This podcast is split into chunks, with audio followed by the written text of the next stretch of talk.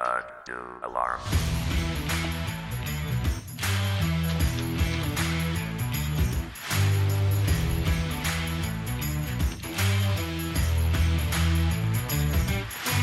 Alarm! Alarm! Herzlich willkommen zur dritten Folge des 8 Uhr Alarm Fantasy Football Fan äh, Podcast. Das sind wir. ähm, heute mit dabei sind Malte, Max und Hallo. unsere graue Eminenz Benny, den wir schon in beiden Folgen, glaube ich, angekündigt haben als unseren eigentlich echten Experten, der auch zu guter Letzt jetzt äh, endlich zu seiner Vorstellungsrunde kommt und sich selber mal kurz vorstellen darf. Benny, ich übergebe auch direkt das Wort an dich, damit wir das zügig abgefertigt bekommen, weil wir haben äh, Gesprächsthemen, die wir heute durchgehen wollen. Ja, moin. Also zügig kann ich auf jeden Fall. Ich bin halt Benny, ich komme aus dem hohen Norden. bin hier, glaube ich, der Älteste unter uns. Und spiele wahrscheinlich auch am längsten Fantasy Football von uns. Ähm, so. Ich glaube, meine erste Berührung mit Football hatte ich damals in den 90ern schon als kleiner Steppke. Also bist du sehr alt. Ich, äh, ja. Im Vergleich zu dir jetzt nicht. Das stimmt, ja. ähm, so, ich habe angefangen, mich äh, äh, für Football zu interessieren, so dank Printmedien wie Bravo Sport und solche Sachen. Da gab es halt gerade die Fehde mit den Cowboys und den 49ers, deswegen war mein erstes Team waren die 49ers, muss ich sagen. Das hat sich mittlerweile auch geändert. Was ist denn dein Team? Ähm. Wenn wir da, kann, kann ich direkt einsetzen. Das sind mittlerweile die New Orleans Saints. Warum? Ähm, ja, das hat sich so in Mitte der 2000er ergeben, durch diese ganze Geschichte mit Hurricane Katrina und so, wo sie dann halt ihren Sta äh, quasi ihre Stadt verlassen mussten. Und dann später mit dem Eröffnungsspiel im Dom dann nach, der, nach dem ganzen Schmuh. Weiß nicht, das hat mich irgendwie mitgenommen. Und dann 2010 der Super Bowl, beziehungsweise Saison 2009 der Super Bowl, das war natürlich dann einfach nur großartig. Okay, und wie bist du dann den blöden Peyton. äh, zum, Gegen Peyton, ja. zum, zum Fantasy Football gekommen? Also, ähm, du sagtest, du hast äh, Football-Kontakt mit, äh, mit der Bravo Sport bekommen und wahrscheinlich dann auch ein bisschen.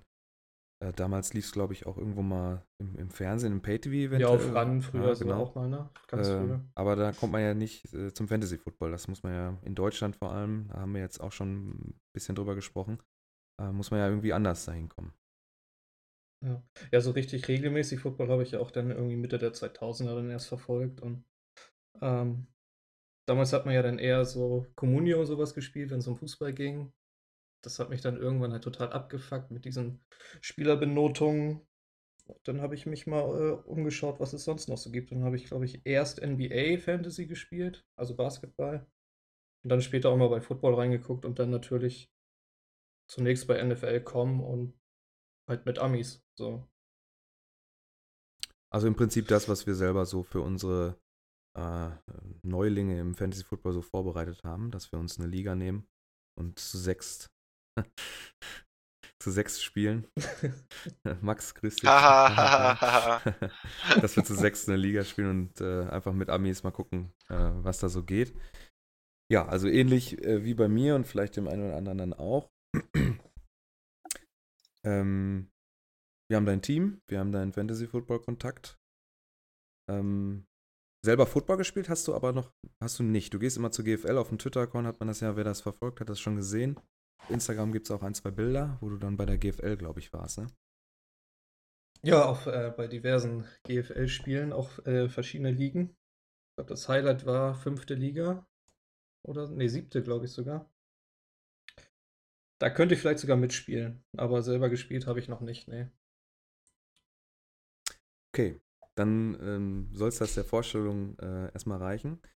Ähm, wir haben ja schon mehrfach angekündigt, dass du wahrscheinlich äh, das eine oder andere Podcast-Format auch mal äh, vielleicht nur im, in einem One-on-One-Format machen musst, weil du dann einfach am meisten äh, Ahnung hast, weil du auch am längsten einfach dabei bist. Wenn, wenn man schon hört, so Mitte der 90er, da habe ich noch gar nichts mit Football am Kopf gehabt. Ich glaube, die ähm, unsere beiden anderen Kollegen hier, Malte und Max, auch ebenfalls nicht, wenn ich das Nee. so richtig im Kopf hatte. Sind ja alle so Mitte der 90er konnte ich noch nicht mal laufen. als Küken. Stimmt. Ja. Okay. Ähm, Das wir, höre haben, ich gern. wir haben letzte Woche in der Folge 2 haben wir die Quarterbacks besprochen. Ähm, unter anderem mit, mit Jakob. Und diese Woche so, wollen wir uns um die, die, die eigentlich die, die wichtigste äh, Position im, im Fantasy Football äh, kümmern, um die Running Backs. Äh, die Wide Receiver und die Tight Ends kommen dann später. Aber äh, in unseren Augen ist so der Running Back so die wichtigste Position. Es sei denn, mir will jetzt irgendwer widersprechen und irgendeinen Kicker nennen oder so. Aber eigentlich ähm, ist das die Position, die durch die Vielfältigkeit mittlerweile, ähm, wer da auch mal hier, ich glaube, das heißt, ähm, wie heißt denn die Spocks-Kolumne, wo auch das, das Run-Game letzt, vor, vor zwei Wochen oder so mal durchgegangen wurde, wie sich das verändert hat in den letzten Jahren. Ähm, und wie wichtig dann doch so, so Running Backs geworden sind, die auch einen Ball fangen können.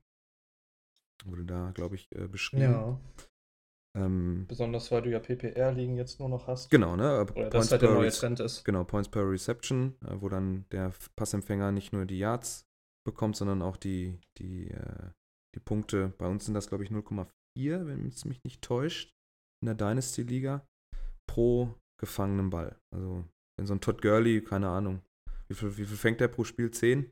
15? Keine ja, Ahnung. ein bisschen übertrieben.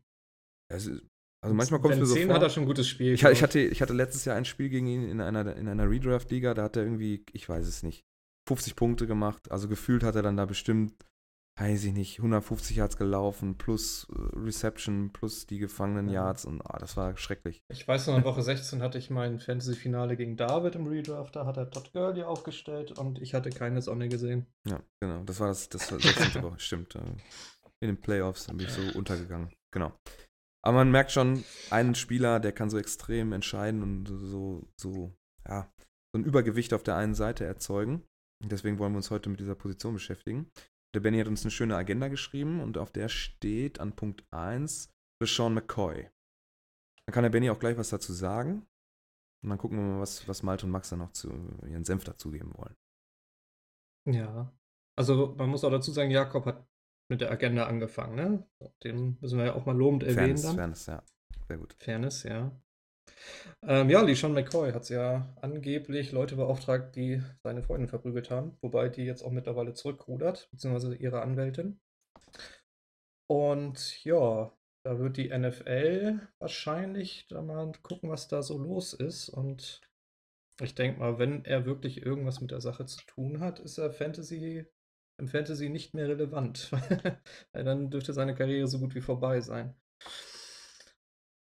Ich weiß ja nicht, ob ihr das alles so genau mitgekriegt habt. Also das, was ich mitbekommen habe, war wohl, dass er angeblich, ähm, ich glaube, es fing erst an, dass er selber äh, verprügelt hat oder so. Weiß ich nicht mehr genau. Aber auf jeden Fall habe ich auch gelesen, dass äh, das Gerücht im Raum stand, dass er ähm, ja Gangmitglieder oder ja Leute beauftragt hat, die seine äh, Freundin verprügeln und dann so zum Schein so ein paar Wertgegenstände haben mitgehen lassen. Das war das, was ich gelesen habe. Ja, angefangen hat das ja, glaube ich, mit dem Instagram-Post oder so von ihr, wo ähm, halt das Bild kam, wie sie zusammengeschlagen irgendwie sitzt oder so, keine Ahnung. Sieht auf jeden Fall ziemlich übel aus. Aber die Geschichte geht ja schon über ein Jahr oder ich glaube, der LeSean McCoy mochte gar nicht mehr dahin gehen. Er hat ja teilweise schon seine Mutter hingeschickt, die irgendwie Sachen aus dem Haus räumt, weil er mit der Alten nichts mehr zu tun haben wollte. Gibt auch irgendwie vier oder fünf Polizeiberichte über ein Jahr verteilt, wo er halt versucht, sie aus seinem Haus zu kriegen.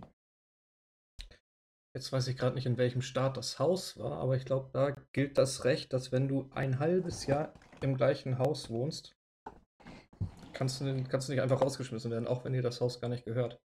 Und damit hat er halt zu kämpfen. wie geil ist das denn? Ja, ist, äh, für die Owner von LeSean McCoy ist das recht bitter, weil er hat letztes Jahr 1138 Yards erlaufen. Äh, Im Schnitt 71 pro Spiel. Das sind ja schon ein paar Punkte, die man da äh, Ja, verliert. Ähm, jetzt sagst du. Running Back Nummer 7, ne? Genau. Ist schon nicht schlecht. Ja, jetzt sagst du natürlich ganz klar, für einen Redraft, also wir haben es ja letztes Jahr auch mit, ähm, mit Elliott, mit Ezekiel Elliott mitbekommen, dass die NFL, egal ob es da jetzt ein Urteil zivilrechtlich gab oder nicht, recht hart sein kann. Und dann ihre Strafe äh, bewiesen oder nicht, also ob die Tat jetzt äh, dann auch wirklich durchgezogen wurde oder nicht, ist der NFL egal. Wenn man den, den Regeln, diesen, diesen Benimmregeln, die man da hat, wenn man äh, die missachtet, dann greift die NFL relativ hart durch und äh, wenn das wirklich, also es wirft halt ein schlechtes Licht auf die Liga und das dürften auch so im Vergleich zu Elliott dürften das so acht, neun Spiele sein eigentlich, wenn ich mich nicht täusche. Das kann durchaus passieren. Ja, so wie, wie damals mit Adrian Peterson oder Hardy, die dann auch ja äh, Gewalt angewandt haben gegenüber ihren Frauen. Die kommen dann halt erstmal auf diese Commissioner Exempt List. Und das bedeutet halt, solange da ermittelt wird und solange sie auf dieser Liste sind, dürfen sie weder trainieren noch halt an Spielen teilnehmen. Und ich weiß gar nicht, ich glaube, bis, bis Anfang des äh, Trainingscamps oder so muss entschieden werden, ob er auf die Liste kommt oder nicht. Aber bin ich mir gerade nicht ganz sicher. Deswegen würde ich mal die Frage an, an, an Malte und Max stellen, jetzt so wie sie auch im, in der Agenda bei uns steht. Was würdet ihr machen, wenn morgen Fantasy Draft ist und ihr seid jetzt dran und äh, McCoy ist da? Was macht ihr? Also, also im Idealfall ist morgen erstmal kein Fantasy Draft, weil da wartet man ja mal normal noch ein bisschen.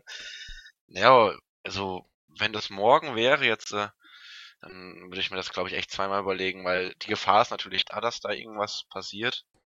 Noch in Richtung Sperre auch, es ist ja jetzt auch bestes Beispiel Jameis Winston, das hatten wir letzte Woche schon. Äh, da weiß du auch nicht, ob das wirklich was war. Und er wurde jetzt für drei Spiele, glaube ich, aus dem Verkehr gezogen. Und ähm, ja, also da kann, da muss nichts passiert sein, aber der kann trotzdem seine Sperre bekommen. Und dann ist vielleicht ein Viertel der Saison gelaufen und äh, du hast deinen Zweitrunden-Pick für den aufgegeben. Das, also ich würde mir das auf jeden Fall zweimal überlegen. Ja, also wenn man den äh, haben möchte, dann auf jeden Fall so spät wie möglich hol sich holen. Ähm, ja gut, bei Redraft, ne, da, ja, wenn es dann halt nicht läuft, bist du nach einem Jahr wieder los und kriegst wieder einen guten. Wir haben ihn, glaube ich, in den, in den Redraft-Rankings bei uns alle in einer frühen zweiten Runde. Ja, ja, das wäre auf jeden Fall, also das wäre schon sehr hoch gepokert. Ja, man kann und natürlich einen, einen krassen würde Shot ich die Finger haben, ne? von lassen. Ja, ich glaube, ich hatte ihn am Anfang sogar in den Top 10.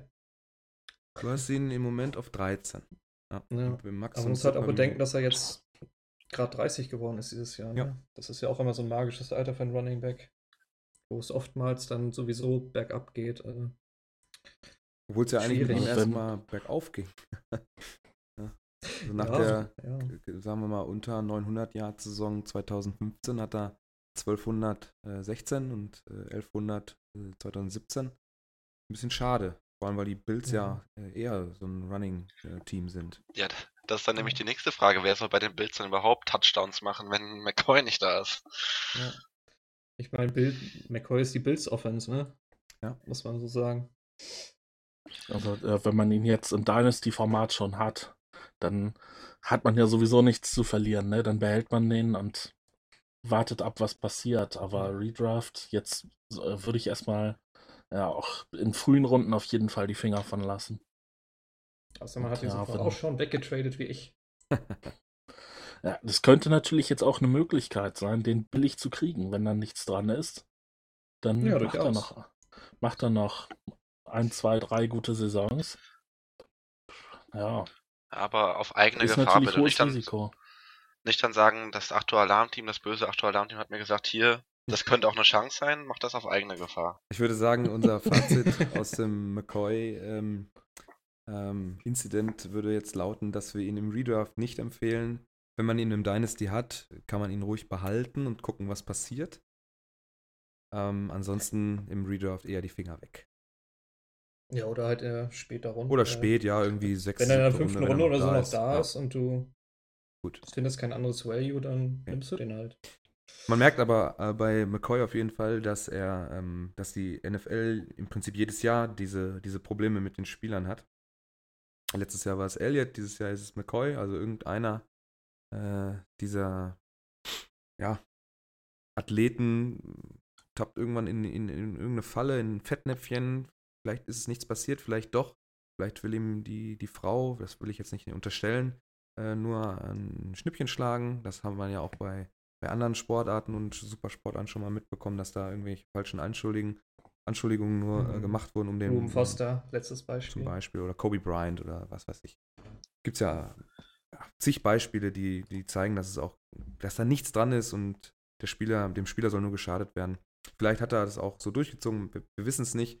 Nur dadurch, dass das so, ja, ähm, nicht klar ist und die NFL sehr hart dabei ist, äh, Spieler zu bestrafen, die auch nichts gemacht haben, ähm, würden wir jetzt eine Empfehlung ausgeben. Ich spreche jetzt mal fürs gesamte Team von McCoy. Erstmal die Finger weg, es sei denn, er ist in der späten Runde zu haben. Im Dynasty gucken, was passiert. So, dann wären wir bei ähm, ja, einer Riesennummer. Äh, Livion Bell von den Steelers. Kann der Malte wahrscheinlich als, als erster was zu sagen. Die Frage hier ähm, ist, ob die, die Steelers das Franchise-Tag auf ihn setzen und ob er dann bis September beziehungsweise streikt. Ist er im Moment im Streik? Nee, die, die Camps sind ja noch gar nicht so losgegangen. Also ob er dann bis zum Saisonstart streikt, weil er einen richtigen Vertrag haben möchte. Ja, also, äh, dass das mit dem Vertrag noch wird, ja, da bin ich sehr skeptisch. Ist ja heute 4 Uhr. Was, das müsste 23 Uhr sein, ne? Die unserer Das ist nicht Zeit. mehr lange hin. Ja. Ähm, und äh, Rappaport hat auch vor einer Stunde oder so schon getwittert, dass laut seinen Informationen die Verhandlungen gescheitert sind.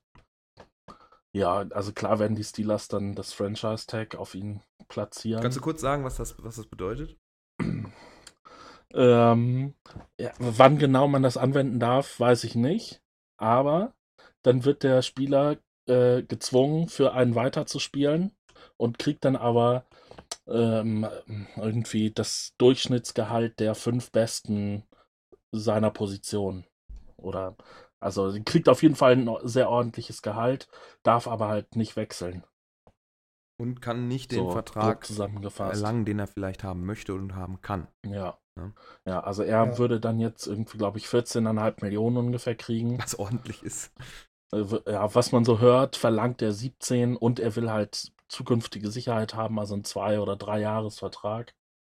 Äh, da sind die Steelers aber grundsätzlich eher zurückhaltend mit langen Verträgen. Und ja, gut, ne, gerade bei auf der Running Back-Position mh, ist ja sowieso schwierig. Also da, was ist das Durchschnittsalter zum Retiren, habe ich mal irgendwo gelesen, ist glaube ich 27. Da wird er dann in zwei oder drei Jahren auch sein, wenn er dann 17 Millionen garantiert pro Jahr kriegt. Ja, kann man schon verstehen, dass man da ein bisschen zurückhaltend ist. Auf der anderen Seite ist er natürlich ein super Spieler. Äh, mit Abstand der beste Running Back in Pittsburgh sowieso. Und äh, Receiver Nummer 3, glaube ich, von den Yards. Also, ja, wenn es sich für einen lohnen würde, dann für ihn. Er hat bei uns ein durchschnittliches äh, äh, Ranking von 1,7. Das ist bei keinem niedriger als 3. Da ist äh, der David die Ausnahme. Äh, ansonsten haben wir ihn entweder an 1 oder 2 gesetzt. Da ist nur Todd Gurley noch besser. Ähm, man sieht auch bei uns äh, mit, mit sieben Leuten, da kommen wir durchschnittlich auf einen Wert unter 2. Also er ist schon eine, ein, ein Top Gun in der Liga.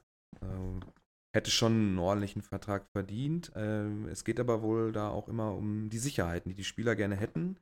So garantierte Verträge werden natürlich nicht so super gerne vergeben, wenn, wenn Malte schon sagt, dass so ein Running Back im Durchschnittsalter von 27 aus der Liga geht, dann will man natürlich einem 26-Jährigen keinen langen garantierten Vertrag geben.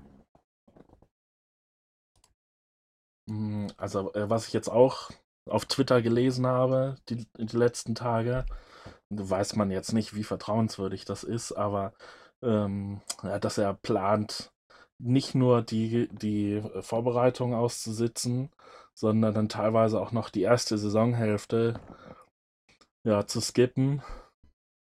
Äh, halte ich für nicht so wahrscheinlich, aber ja, man weiß es nicht. Er hatte ja äh, am Ende der letzten Saison sogar auch mit Karriereende gedroht, wenn kein Vertrag zustande kommt. Also, ja, wenn es ganz blöd läuft, dann eskaliert die Situation nochmal richtig. Es ist schon hart für die Steelers, wenn der dann sagt, ich mache die erste Saisonhälfte nicht mehr. ne? Schon Ja. extrem. Also, ja, letzte Saison hat er ja auch die Trainingscamps ausgelassen und da war, hat er ja trotzdem super Zahlen gehabt. Also da wäre natürlich schöner, wenn er die komplette Vorbereitung mitmacht, ne? Dann sind alle eingespielter, aber äh, wenn er dann zum ersten Saisonspiel da ist und sich bis dahin irgendwie privat fit hält, würde mir das nicht so große Sorgen bereiten, muss ich sagen. Auch wenn man natürlich hofft, dass er dann übers Saisonende hinaus in Pittsburgh bleibt. Aber was meint ihr, was, was bringt das für Unruhe in so ein Team rein? Ich weiß nicht. Also- sind es ja schon gewohnt, ne? Ja, genau, ich wollte in dem Fall sind sie es ja erstens schon gewohnt. Und zweitens, also, ich finde halt auch, er hat nicht ganz Unrecht. Also, ähm, er liefert schon mega Zahlen und ich kann es auch verstehen, dass er dann auch dementsprechend bezahlt werden will. Also, wie viel da ausgestellt wird, das kann man ja grundsätzlich in Frage stellen. Aber er liefert halt auch die Zahlen und äh, von daher, ich glaube nicht, dass die also klar fänden die es schöner, wenn er die komplette Vorbereitung mitmachen würde und auch den vollen Erfolg mit den Steelers damit gewährleisten könnte. Aber ich glaube nicht, dass, also ich glaube, die Spieler haben da auch mittlerweile so ein gewisses Verständnis für, dass sie, äh, dass also gerade die Running Backs da eine gewisse Absicherung haben wollen.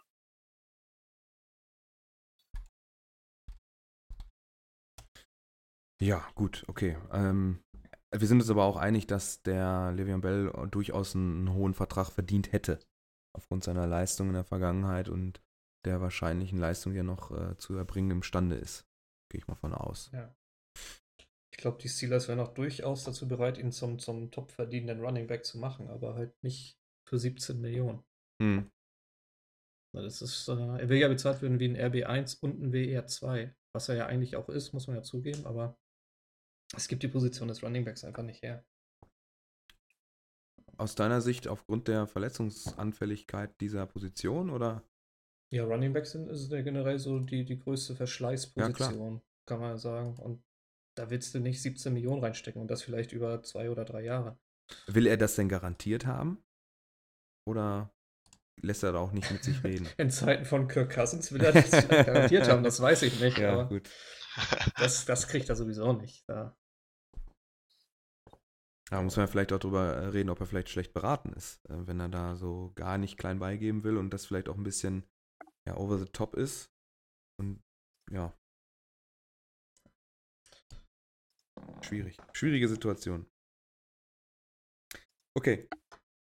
Dann ähm, haken wir das mal ab. Wir halten fest, also wir gehen nicht davon aus, dass Le'Veon Bell die ganze Saison überstreiken will. Malte ist ja unser äh, Steelers-Fanboy. Er wird sich da ein ganz genaues Auge und ein äh, Öhrchen drauf haben, was da so passiert in Pittsburgh. Ich halte euch da auf dem Laufenden. Er hält uns auf dem Laufenden. Also, wenn da jetzt der Supervertrag unterschrieben wird, dann äh, hören wir es wahrscheinlich im Discord, dass Malte da jubelt oder so. Ich weiß es nicht. Ich glaube, du jubelst dann, wenn sie ihn lange verpflichten können. Ähm, jetzt wollen wir uns mal über kontroverse ähm, ja, Spieler unterhalten, die äh, dieses Jahr auf dem Tableau stehen, äh, von euch gedraftet zu werden, wenn ihr denn möchtet. Wir haben hier so eine kleine Liste mal, einen, so einen kleinen Ausblick. Das wären dann McKinnon, Miller, Drake, Ingram und Collins. Und weil ich Ingram selber habe, würde ich gerne mit dem anfangen. Ähm, den haben wir im Ranking. Jetzt muss ich kurz gucken. Mark Ingram relativ weit hinten, glaube ich. Da ist er. Durchschnittsranking 25. Da sagt der Max uns mal, warum das so ist. Also erstmal ist er natürlich am Anfang gesperrt. Ich weiß gerade nicht wie viel. Vier Spiele, glaube Ja, ich. vier. ja, Vier Spiele. Und ja, es ist halt auch immer eine gewisse Gefahr da. Er hat jetzt den, dieses Tandem mit äh, Alvin Kamara. Die haben natürlich letzte Saison überragend abgeliefert. Ähm, die Frage ist dann erstmal, können sie das bestätigen? Ähm, ja, und ähm, Ingram ist natürlich jetzt auch in einem Alter, ich glaube 29 ist er schon oder 28 so Mhm. ein Dreh. Ähm, ja, da geht's nicht mehr bergauf, da geht's dann auch langsam bergab, ne? Das ist dasselbe Thema wie jetzt vorhin schon äh, mit McCoy. Der wird nicht jünger, der, der Ingram. Und ja, also ich sag mal, wir haben ihn jetzt auf 25, das wäre gerade so nicht mehr ein Running Back 3 in der Redraft-Liga. Äh, nee, ist ein Running Back 3. Ist ein Running Back 3 knapp an zwei vorbei. Ja. knapp an zwei vorbei, genau. Ähm, ja, ähm, ist ja jetzt auch nicht so verkehrt. Ich sag mal, äh, wenn man den an äh, da noch bekommt an der dritten, der dritten Runde am Anfang, wird er sicherlich auch noch Punkte für Punkte sorgen. Aber ähm, allein dadurch, dass er jetzt äh, die ersten vier, also das erste Viertel der Saison schon mal ausfällt, ähm, ja, das sind halt einfach schon gewisse Punkteinbußen, die ihn halt in dem Ranking einfach schon ein bisschen fallen lassen er kann halt einfach dann dadurch auch keine Gesamtpunkts, also keine Gesamt Running Back 1 Punktzahl garantieren, die er letzte Saison halt einfach hatte, obwohl er in einem Tandem gespielt hatte. Ja. Ja, das ist auch der unkontroverseste, glaube ich, bei uns. Der ist so im, im Schnitt bei 25, liegt im Overall, also wenn man jetzt alle äh, Spieler sich anguckt, auch auf Platz 25. Das ist aber auch nur unsere Auflistung. Gut. Ähm, der niedrigste ist bei Jakob mit 31. Das ist, äh, wahrscheinlich hat er sich dann die, die Sperre ein bisschen mehr zu Herzen genommen als wir anderen. Im Dynasty hält man den natürlich trotzdem, weil die vier Sperre-Spiele sind jetzt nicht allzu lang. Ähm, das geht noch. Ähm, also ich, ich kann auch, vor allem kann ich nur empfehlen, sich mal den, den Instagram-Account von Mark Ingram anzugucken. Das ist sehr witzig. er hält äh, einen da auch immer auf dem Laufenden, was er so, auch von seinen Trainingssessions. Letztens hat er, glaube ich, irgendeinen YouTuber bei sich gehabt. Äh, der, durfte dann mal die D-Line äh, stellen, alleine gegen Mark Ingram. Das ist für, für den YouTuber sehr, sehr schief gegangen. Fand ich, fand ich ganz witzig, dürfte nicht mehr zu sehen, war, war glaube ich, irgendeine so Instagram-Story oder so. Ähm, äh, ist aber zu empfehlen, kann man sich gerne mal angucken. Der Sepp hat mir das damals empfohlen, habe ich sofort gemacht und ist doch jeden Tag immer irgendwo was Lustiges dabei. Und er hält sich auf jeden Fall fit, also da braucht man sich keine Sorgen machen, dass der aufgrund der Sperre irgendwie hinten rüberfällt oder so. Also der Und ist, gut steht, tanzen kann er auch. gut tanzen, ja. der Mann steht gut im Saft insgesamt. Lustiges Kerlchen, der lässt sich davon nicht betrüben. Was sind denn seine Pros? Na, er spielt im Tandem, ist ja eigentlich auch jetzt äh, für, für so einen Punktelieferanten jetzt nicht so toll. Vor allem ist er da auch jetzt nicht unbedingt die erste Option, oder? Ist er ein Starter direkt bei, also jetzt sowieso nicht, weil er gesperrt ist, aber wenn jetzt beide fit wären und da wären und nicht gesperrt wären, ist doch Camara auch eher die erste Option, oder? Äh, letzte Saison war Ingram ja die erste Option, ne? Man weiß nicht, wie das jetzt in der zweiten wird. Aber nach der Saison, Ja, ich meine, Camaro hat dann eh vier Spiele Vorsprung. Da wird sich irgendwie. Muss Ingram sich ranhalten, wenn er da wieder die, die Spitze übernehmen will. So. aber er hat Ich auf jeden Fall Potenzial, das zu schaffen. Ja, klar, ist ja auch der. Was das Running angeht, ist er, glaube ich, auch der bessere. So. Ich meine, er hat in den letzten zwei Jahren zweimal über 1000 Yards gerusht.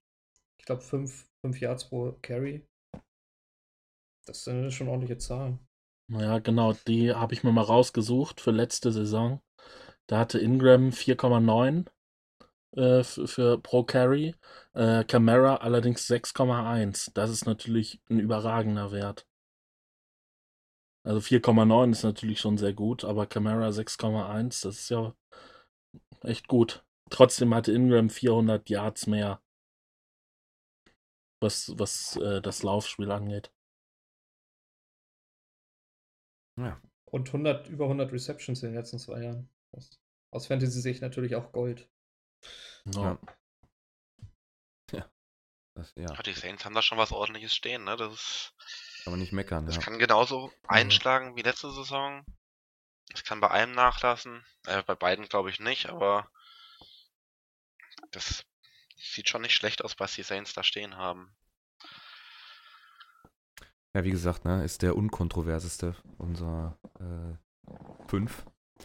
Kommen wir als nächstes. Und da hat Max schon in die Pro-Schiene reingeschrieben, dass er in seinem Fantasy-Team ist, zu ähm, Jarek McKinnon von den San Francisco 49ers. Da kann, kann Max wahrscheinlich direkt was sagen. Ähm, Übrigens steht in den äh, Kontras von Ja. den anderen überall, dass es nicht in meinem Fantasy-Team ist. Also Ja. du hast ja sowieso Nee, also- Running Back-Mangel. Ich habe Running Back Mangel in meinem Team, deswegen habe ich mir jetzt äh, Mac, Mac, mit McKinnon hoffentlich einen Stud geholt. Ähm, ihr dürft mir dann gerne zu meinem Trade gratulieren. Äh, Robert Woods und einen Drittrunden-Pick. Äh, gerne halt per Twitter oder E-Mail. Dürft ihr euch gerne aussuchen. Ähm, ja, ich erhoffe mir natürlich einiges. Ähm, erstens San Francisco jetzt äh, in einer Situation, ja, wo er eigentlich fast unangefochten Running Back 1 ist. Letzte Saison gute Zahlen geliefert, kann die jetzt hoffentlich nochmal toppen. Ähm, ja, ich, insgesamt wird er natürlich versuchen, äh, Garoppolo so ein bisschen dann ja, den Rücken freizuhalten, dass er das sein Passspiel so entfalten kann. Das heißt ja auch, wenn das Laufspiel läuft, dann läuft auch das Passspiel irgendwie. Oder so ähnlich, ne? Oder habe ich das jetzt verkehrt rum Wenn man ein wiedergegeben? Laufspiel Nee, ne? hat, was man respektieren muss, dann kann der Quarterback besser passen. Genau, so meinte ich das. Ja, also ich verspreche mir einiges von dem Jungen. Ich habe den, glaube ich, auch recht hoch ge gerankt. Ja, ich habe den auf 15 gerankt, während zum Beispiel Malte ihn auf 20 Mhm. gerankt hat. Ja. Wie kommst du dazu? Das schöne Überleitung. Äh, ich bin nicht so optimistisch, was McKinnon angeht. Zwar ist er ein sehr oder ein guter Passempfänger. Letzte Saison, glaube ich, auch über 400 Yards gefangen. Ähm, allerdings äh, Matt Breeder, sein oder der vermeintliche Running Back Nummer 2, hatte war letztes Jahr auch nicht so schlecht. Äh, nur 100 Yards weniger gelaufen und auch 200 Yards gefangen. Also was so die relativen Zahlen angeht, ist er sogar noch ein bisschen besser als McKinnon. Und der ist drei Jahre jünger. Und der ist jünger. Also da könnte man noch auf die Idee kommen, dem noch ein paar mal ein paar mehr, ein paar mehr Bälle zu geben und zu gucken, ob der da nicht noch mehr rausholt. Ja, außerdem, ähm, was glaube ich in San Francisco ganz gut ist, dass die ein eingespieltes Receiving Core haben. Also die, die so Top 3 Receiver äh, inklusive George Kittle äh, sind, waren alle letztes Jahr schon da. Ähm, ja, konnten sich jetzt so ein bisschen aufeinander abstimmen. Vielleicht wird da dann auch generell mehr übers äh, Passspiel gearbeitet. Und Pierre Gasson kommt wieder. Genau, der, der hat ja auch die halbe Saison verpasst letztes Jahr. Also Das tat mir auch sehr weh. äh, ich könnte mir vorstellen, dass es mit, für McKinnon eher ein Stück nach unten geht als nach oben. Das, Wobei ja, deswegen dem habe ich den nicht so Passspiel, hoch gerankt.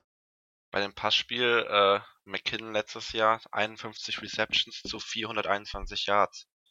Ne, das ist halt, der kann halt auch gut ins Passspiel eingebunden werden, ne? Vor allem, wann kam Jimmy G? Wann kam er zu den 49ers? Äh, in der zehnten Saisonhälfte? Spieltag oder so. Saisonhälfte, ne? Also es wäre ja, die Zahlen hätten, vor allem fürs Receiving wahrscheinlich, hätten ja auch noch besser sein können, wenn äh, äh, Garoppolo schon eher da gewesen wäre. Ja, bei McKinnon nicht, weil der Ja, hat bei McKinnon ja nicht da gewesen. Ah, gut, stimmt. Das Das ist richtig. Brader, ja, aber Brader hat halt auch nur 180 Yards und den und die hat er halt vor den Garoppolo-Spielen geholt, ne? Das ist äh, also ein Großteil davon. Hm. Also ich verspreche mir da dann schon mehr von McKinnon. Klar ist Brader als RB2-Option dahinter nicht verkehrt, das ist, steht außer Frage, aber ich hoffe natürlich, Ja, dass halt McKinnon für- seine. Ja, Benny? Was halt für McKinn spricht, ist, ähm, dass Shannon ihn halt unbedingt haben wollte, ne? Ich meine, das ist der Kai Shannon, der bei Atlanta, glaube ich, in den letzten drei Jahren drei Top 10 Running Backs hatte. So.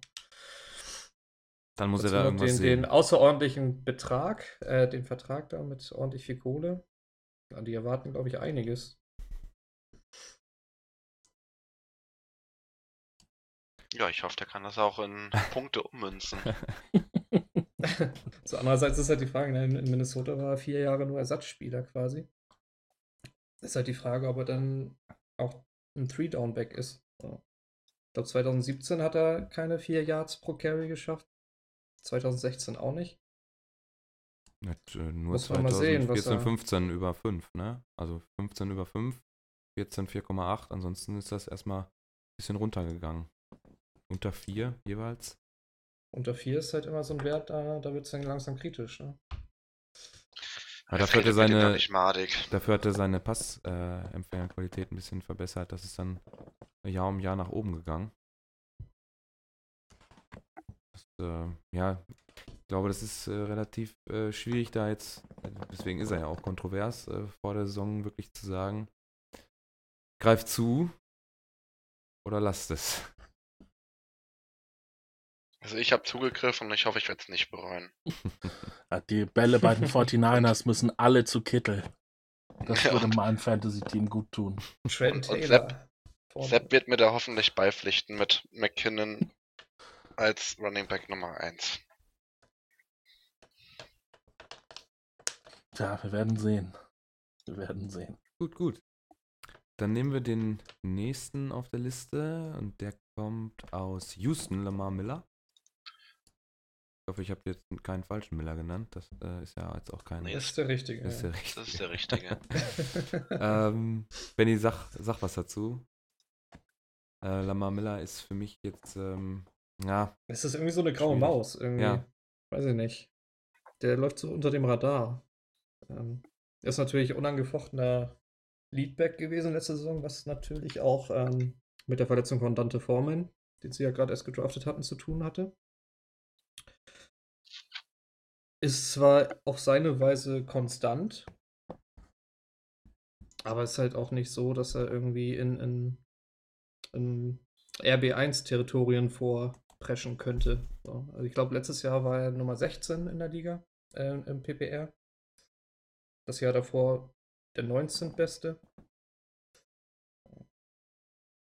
Ich glaube, wenn du deinen zweiten, zweiten Running Back suchst, ist Lamar Miller so, so eine sichere Sache. Du machst Je- nichts je falsch. Wie, wie Dante Foreman halt Ja. wieder von seiner Verletzung zurückkommt. heißt, du machst nichts falsch, aber du darfst auch nicht zu viel erwarten. Genau. Ich glaube, 2017 hat er auch die vier Yards äh, nicht geschafft im Schnitt. 3,7 Mann, bist du gut, ey. und 9,1 im Receiving. Und, ja. Generell auch wenig Touchdowns, ne? Dafür, dass er zwei Jahre Leadback war in Texas, hat er, glaube ich, irgendwie acht Touchdowns nur geschafft. Also sechs insgesamt, drei über übers Rushing und drei übers Receiving. Oh, noch weniger, ja. Ist auf jeden Fall ausbaufähig, wenn er irgendwie Fantasy-relevanter sein sollte. Also Und merkt- Watson ja. kommt wieder, ne? Der läuft ja auch selber gerne. Stimmt.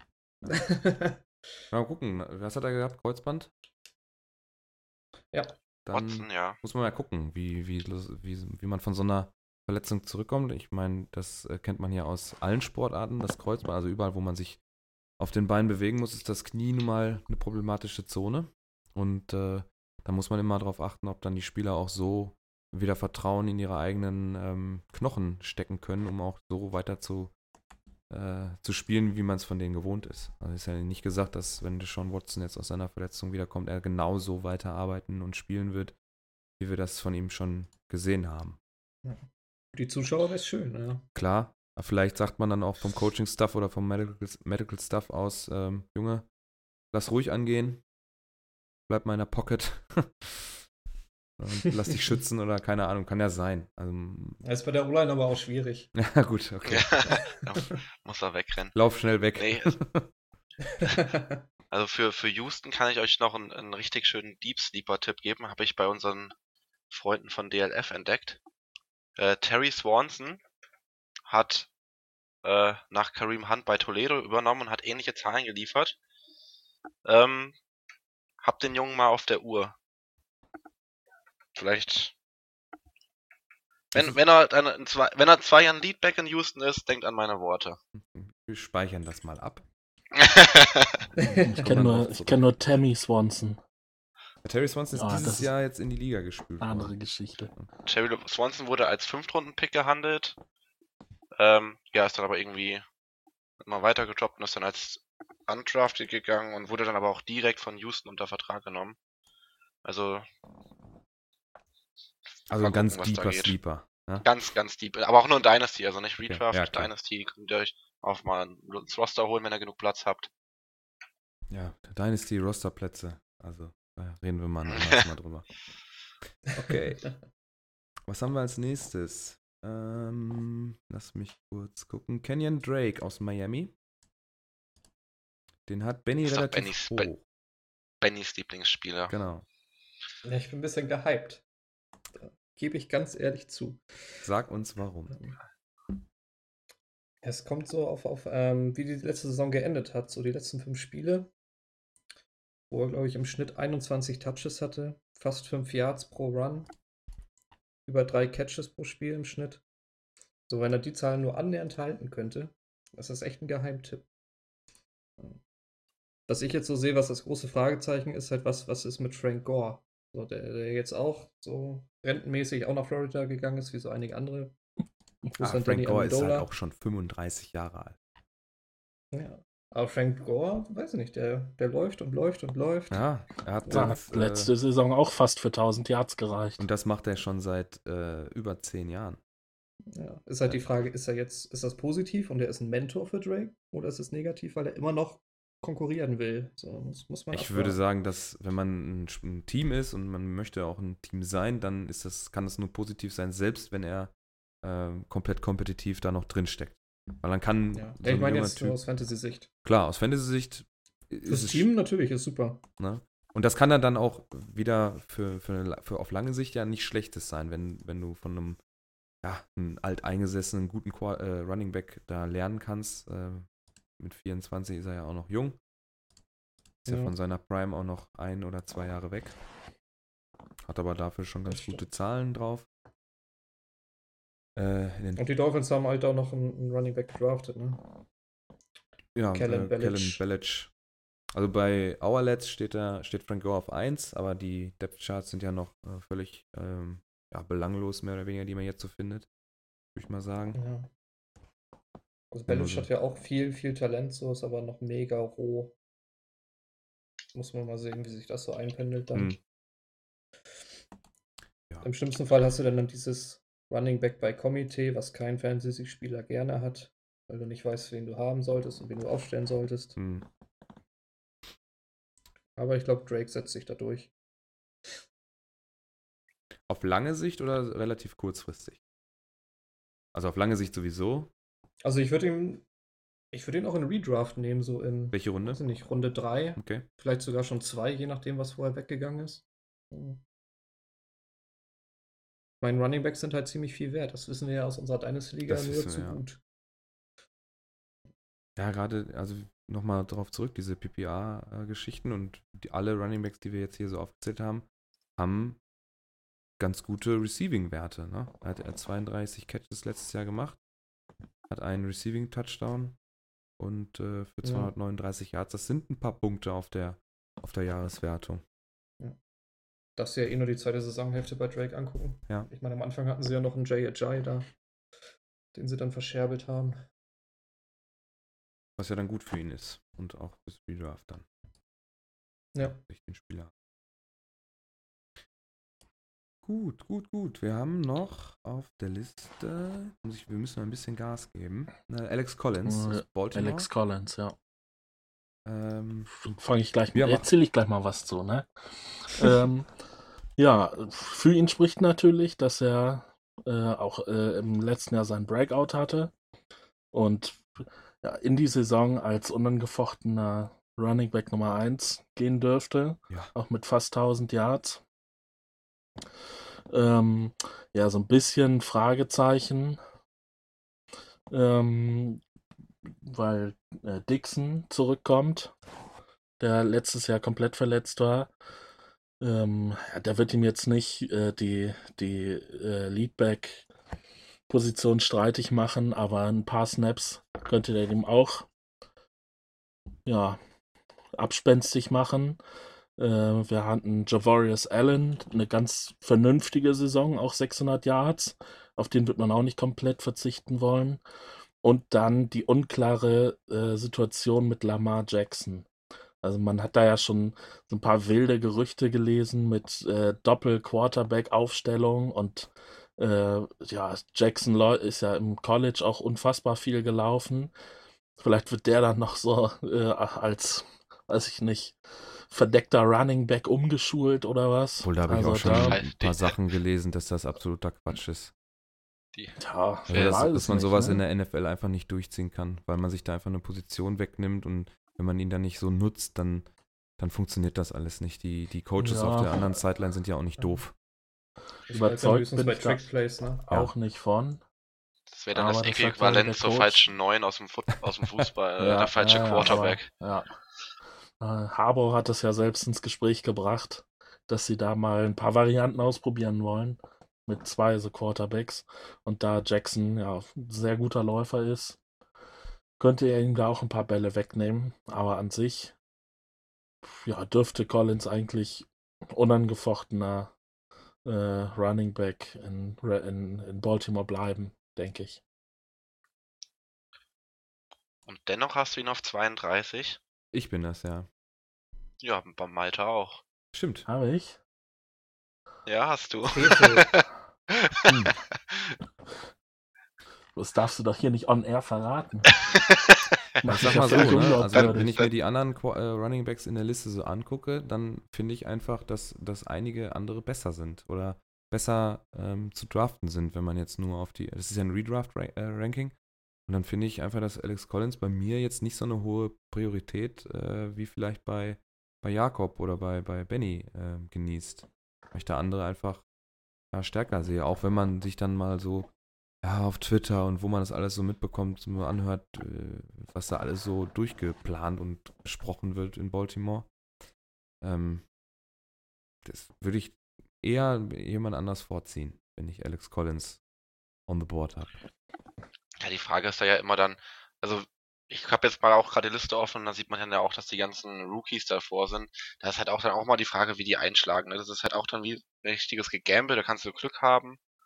Und äh, ja, die sind stärker als zum Beispiel ein Alex Collins, aber du kannst natürlich auch äh, Pech haben und ein Alex Collins lässt die in der Staubwolke links liegen. Ne? Das ist also, es hat aber auch immer ein bisschen Absolut. Gegamble dabei, ne? Absolut. Aber dann machen wir den Schritt gleich mal rüber zu den Rookies. Ähm, ganz oben auf der Liste steht natürlich äh, Shaquan Barkley von den Giants. Der ist bei uns allen auch relativ äh, hoch für einen Rookie. Ähm, ist er die, oder ja, hier steht's, wenn ich es so formuliert, ist er der Stud, für den man ihn hält. Es ist ja bei äh, Rookies auch immer relativ schwierig, äh, da eine vernünftige, mm, ja, einen vernünftigen Ausblick zu machen. So, was man von, von seinen Trainingseindrücken so sieht, mm, scheint er sich ja schon sehr hart darauf vorzubereiten auf die NFL. Alter, habt ihr die Oberschenkel gesehen? Ja, das meine ich. Alter.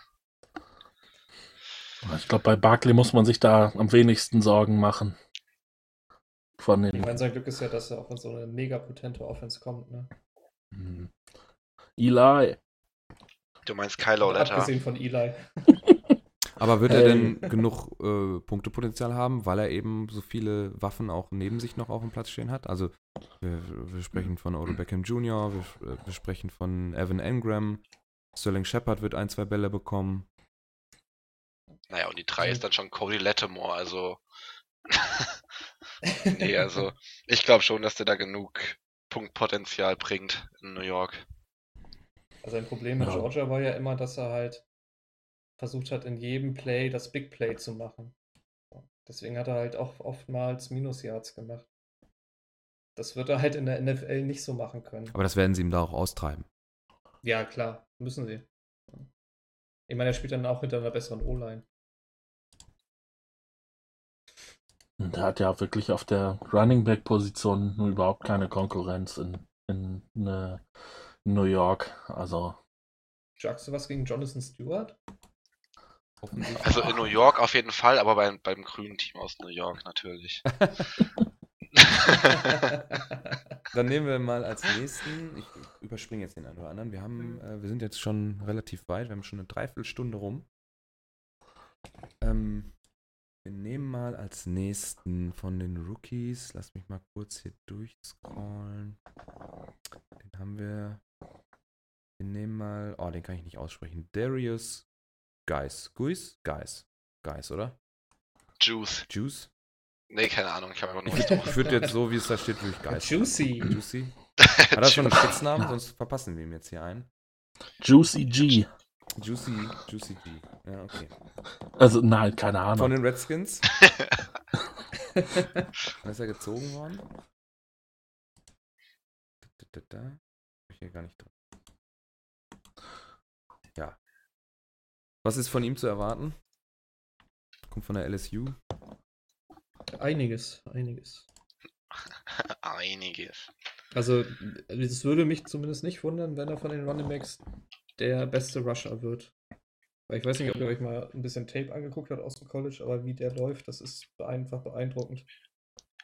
Ja, also mit äh, Rushing auf jeden Fall. Also ich sag mal auch, wenn du das äh, Running Back Core von den Washington Redskins siehst, da hast du halt wirklich als Rusher rein, hat er glaube ich auch kaum eine Konkurrenz. Ich sag mal Chris Thompson, klar, der fängt Bälle, aber der wird auch seine Punkte machen und auch seine Snaps kriegen, aber das steht ja nicht unbedingt in Konkurrenz zu Guys, Juice, wie auch immer. DG. Aber also ich glaube G, DG. DG, DG. Digi. DG. Die Juicy. Ja, auf jeden Fall. Ähm, ja, also Rushing Yards wird er auf jeden Fall am meisten machen. Gut, gut. Es scheint sich ja auch, äh, also Gruden hat das in vom Interview gesagt, dass er sich jetzt in den, in den bisherigen Test-Sessions auch beim, beim Passfangen ganz gut angestellt hat. Vielleicht sind da auch noch ein paar Punkte drin. Also ja, ich habe ihn auch gedraftet. Ich erwarte einiges. Ja, dann würde ich jetzt noch kurz den Ronald Jones nehmen. Dann müssen wir weitermachen. Verlaufen wir hier. Tampa Bay. Den hast du dir gedraftet, Den wenn habe ich ich mich nicht irre, ne? Genau. Warum denn? Ja, weil alles andere schon weg war. Weil die, die beste äh, Chance äh, erschien äh, auf einen auf einen Rookie, der punkten kann. Und Oh. in einer, in einer, War Barkley an 12 schon weg? Oh nein. der war schon an 12.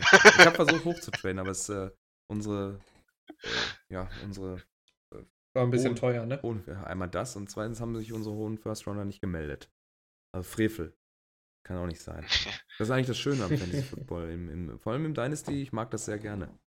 Ich bin immer auf der Hut, weil, ich, weil mir die Erfahrung so ein bisschen abgeht, aber ich mag das sehr, sehr gerne. Diese, diese Off-Season, wenn man sich dann über Spieler unterhält und die Werte richtig einstellt, was ja immer auch irgendwo, äh, ja, ist ja absolute aus der Luft gegriffen. Also ein Wert, den ein Ist ja Spieler hat, einfach Spekulatius. Absolut, absolute Spekulation, weil ein Spieler kann sich im ersten Spiel alles brechen und dann hat er einfach null Wert, gar keinen Wert mehr. Kann passieren. Da ist der Football einfach so hart, dass das passieren kann.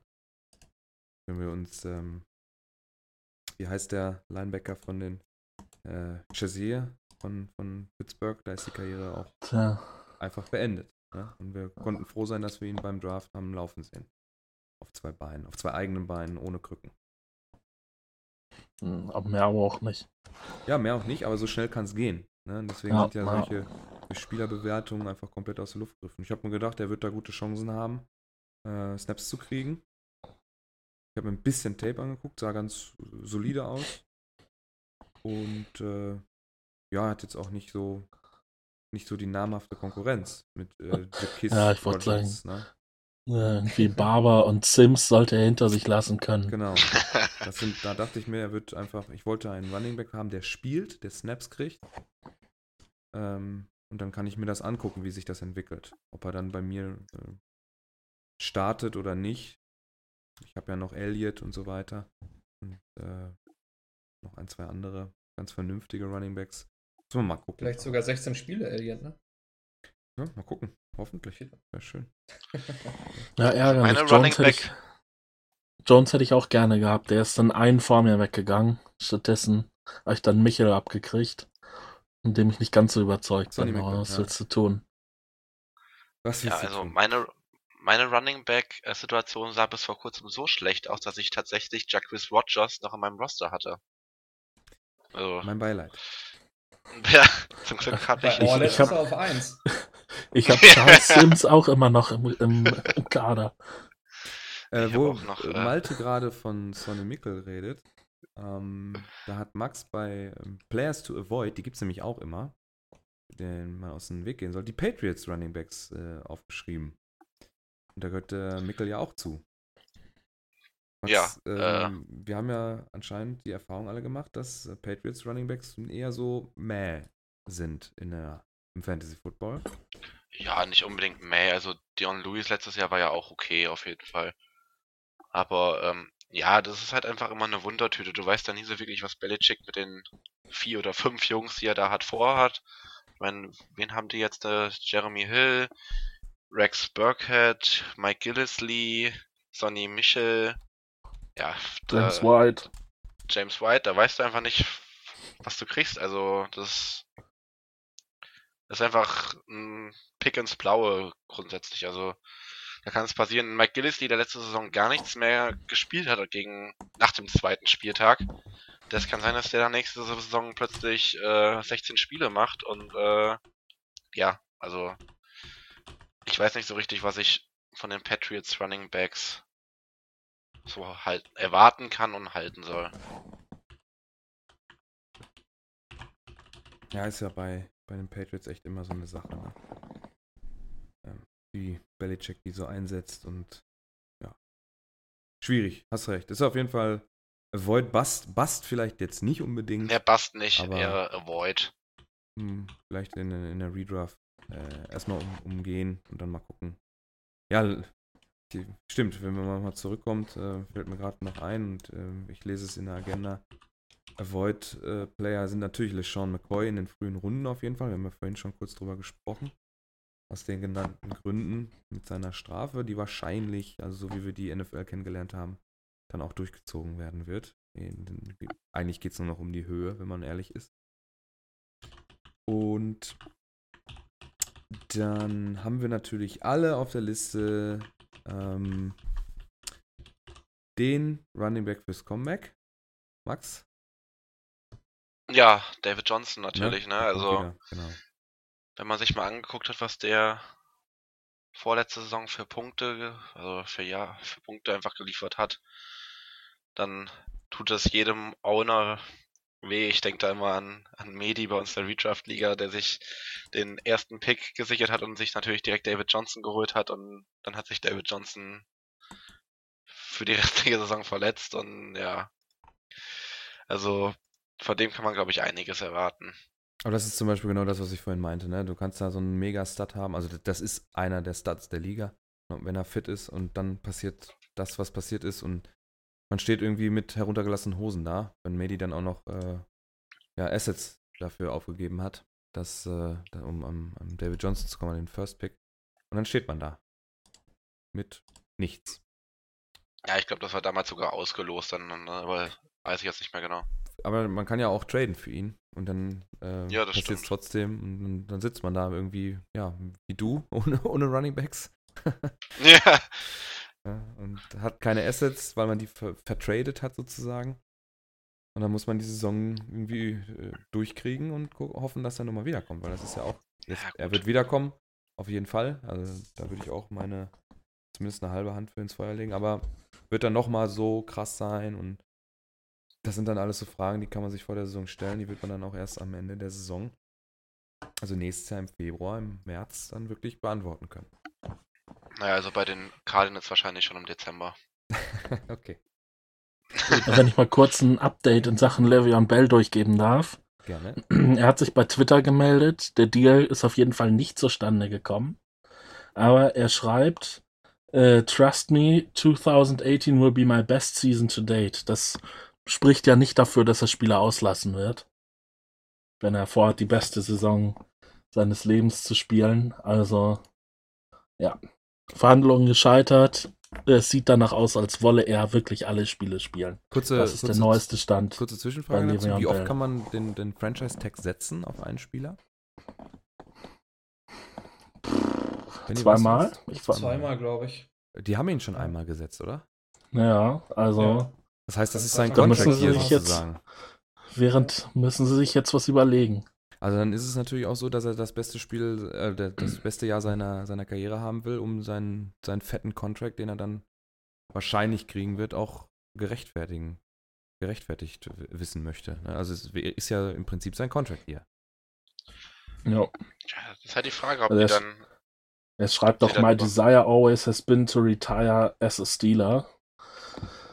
Ähm, ja, könnte natürlich eine Verhandlungs Verhandlungsspielchen sein, um die Steelers unter Druck zu setzen, weil sie wissen, dass nächstes Jahr wahrscheinlich das eine oder andere Angebot für ihn reinkommen wird, dass sie da jetzt nachlegen müssen.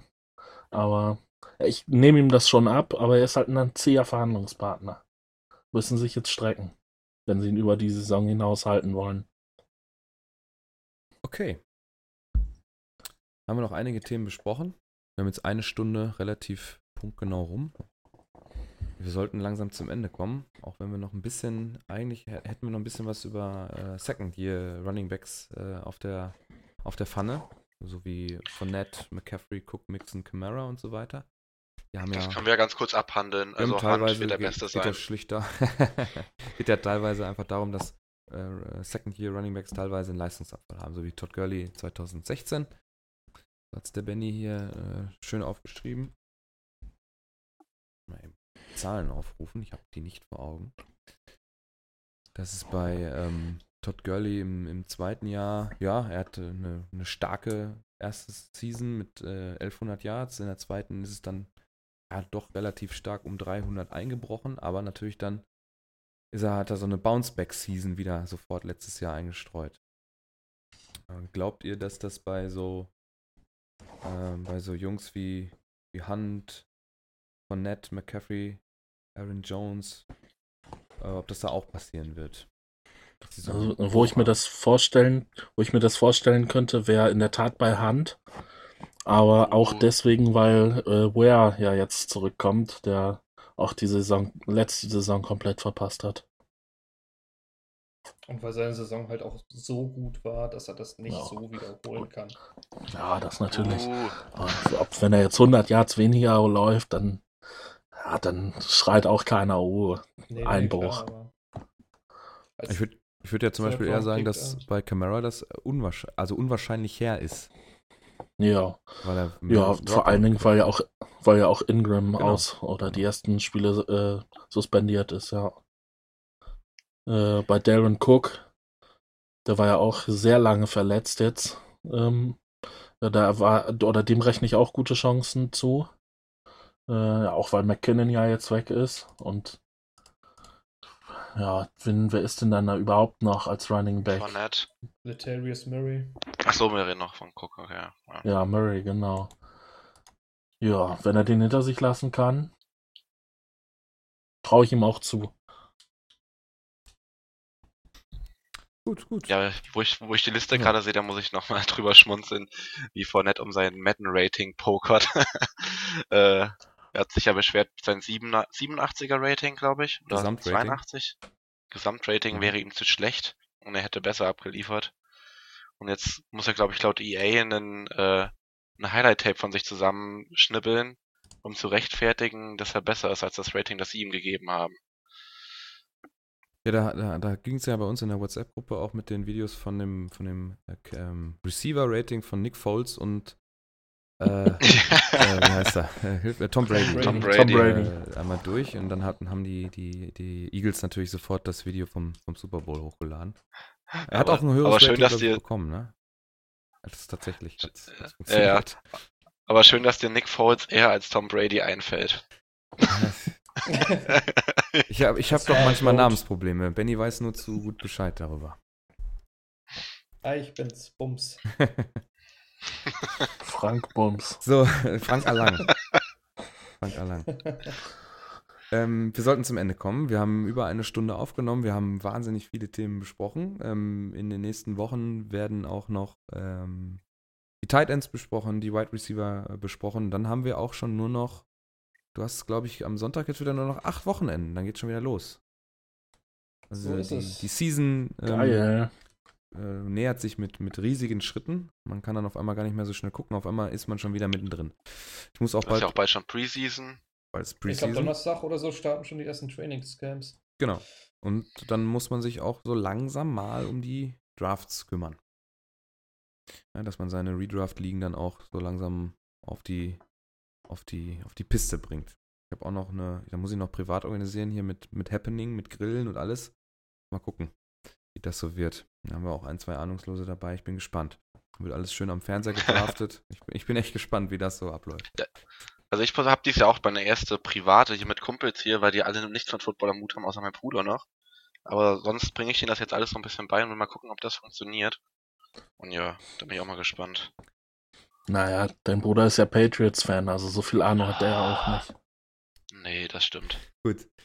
Das, äh, ihr merkt schon, äh, das Beef-Potenzial ist bei uns auf jeden Fall da. Und äh, wir werden das auch noch in den ein oder anderen Podcasts beleuchten, weil wir wollen für unsere interne Liga die Draft-Reihenfolge auch noch irgendwie ausfighten. Wie das dann am Ende stattfindet, haben wir noch nicht so ganz genau besprochen. Es ist das ein oder andere LAN-Spiel ist schon mal durchgesprochen, so wie Blobby Volley oder was haben wir noch gehabt? Hier ist auch irgendwo schon Trackmania. Trackmania und so weiter und so fort. Wir werden, wir halten euch da auch auf dem Laufenden. Ähm, ich wünsche euch auf jeden Fall äh, einen schönen Abend, wenn ihr das am Abend gehört äh, habt oder vielleicht einen schönen Weg auf die Arbeit. Wo auch immer, es sind bei uns in Nordrhein-Westfalen sind Ferien, also nicht in die Schule, bleibt in der Sonne liegen. Äh, gönnt euch ein bisschen Bräune, bevor ihr dann nachts wieder vor den Fernseher mit, äh, mit Streichhölzern unter den Augenlidern, um die, die Liga dann zu verfolgen, wenn sie dann, wenn dann spät in der Nacht gespielt wird. Ähm, Checkt uns aus auf 8ualarm.de und auf Twitter, at 8ualarm. und auf Instagram und auf Facebook. Genau. Ne? Und abonniert uns doch bitte auf YouTube. Haben wir YouTube? Nein, haben wir, Haben wir nicht. nee, haben wir nicht. YouTube ist aus. YouTube haben wir nicht. Ja. Prophylaktisch schon mal. ja, für später Für vielleicht später. mal. Wenn sich einer vor die Kamera traut. Ja. Gut. Bis zum nächsten Mal. Ciao. Tschö.